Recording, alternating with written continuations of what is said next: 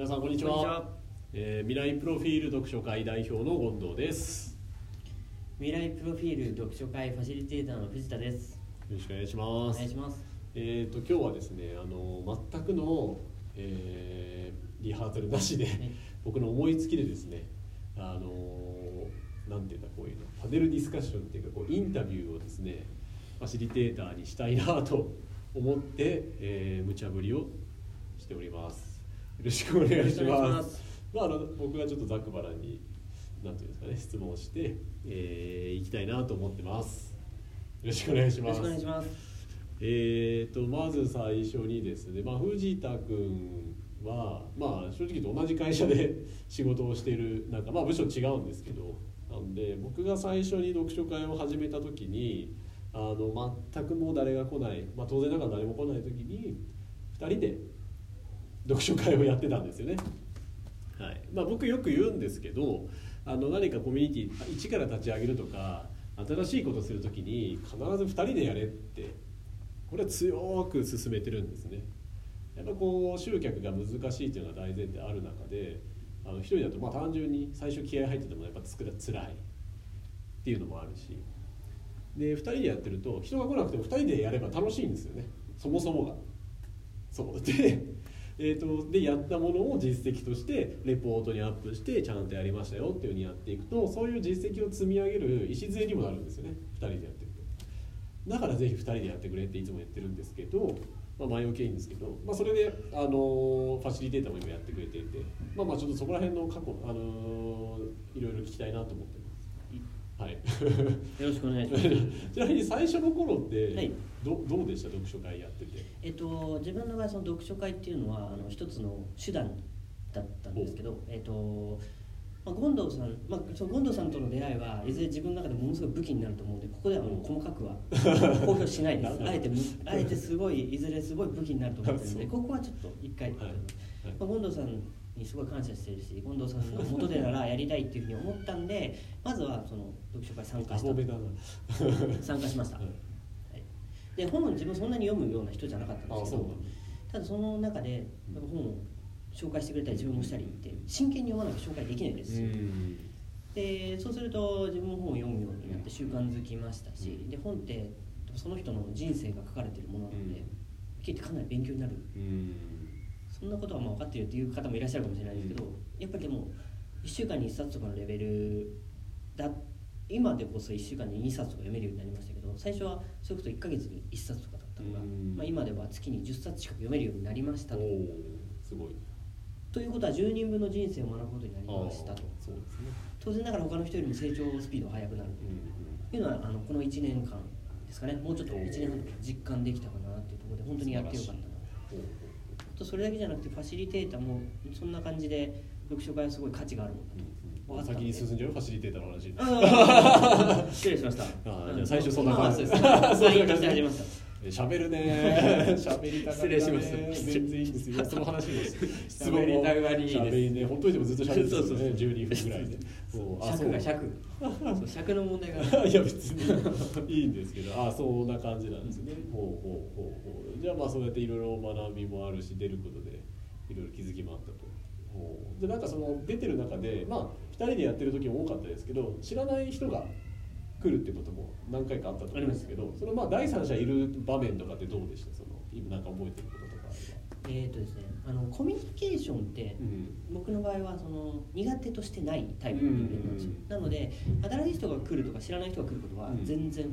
OK で問題ないんですけどその中で感じたのが前回のえ岡田さんの方の話であったかと思うんですけど、うん。宗教の勧誘だとか、うん。もうちょっとよからぬやつらが来るのかなって思ってたんですけど、あー意外にいない。てかいないほぼ。そうですね。ほぼいない。り。自分もねおおびっくり。でその中であの前回のその岡田さんの話を聞いてた時に思ったのがやっぱ朝早くにやってて本気度が違うっていう。あそれ確かになと思ったんで、あ本気の人が来るのかなっていうのと、うん。逆にそこで線引きができてるので、今後の仲間になってる人が多いんですよ、うん。今でも連絡を取って助けてくれたりしてる人もすごく出会いがあったので、うんこれっていうのは厳しい環境の中でもく来る人っていうのは 厳しい環境本気ね本気。うん本気度がね。本気なんであ適当な感じじゃないっていう、うん。これはあのなるほどっていう前回のその岡田さんの話もありき、はい。自分がやってて、うん。本気の人しかいないな、ん。ちゃんとしてる人真面目な人うん。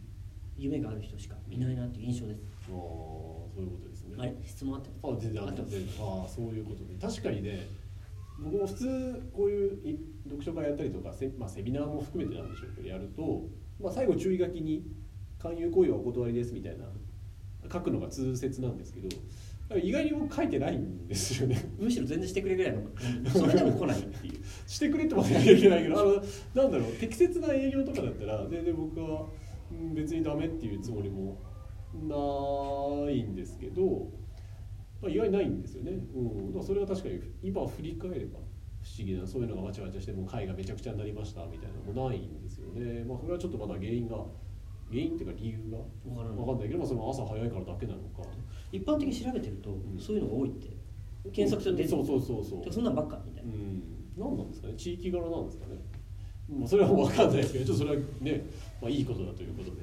はいはいで,、えっと、でさっきちょっとね話しながらいつもだったんですけどあのファシリテーター、えっと、やってくれたのがいつぐらいでしたっけね？もう今年の2月3月ぐらいだったと思うんですよね。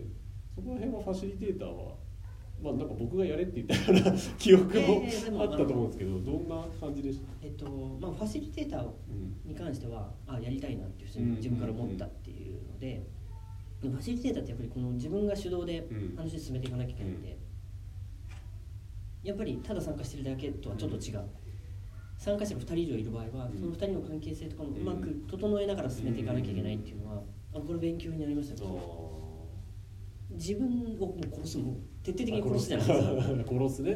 徹底的に殺す。もう自分の意思のもうどうでもみんなが楽しくしなきゃいけないしみんなが楽しんでくれることが喜びなんで、もう自分なんかどうでもいいっていう、それをうまく回すっていう。自分が参加してる時は自分を楽しむ自分が学ぶっていう、まあ、もちろん学べるんですけど、ファシリテーターとして、だけじゃなくてうまくそのその会をしっかり成立させて全員に満足して帰ってもらうっていうのを意識するっていうのは勉強になりますね、視点が変わると。そうですね。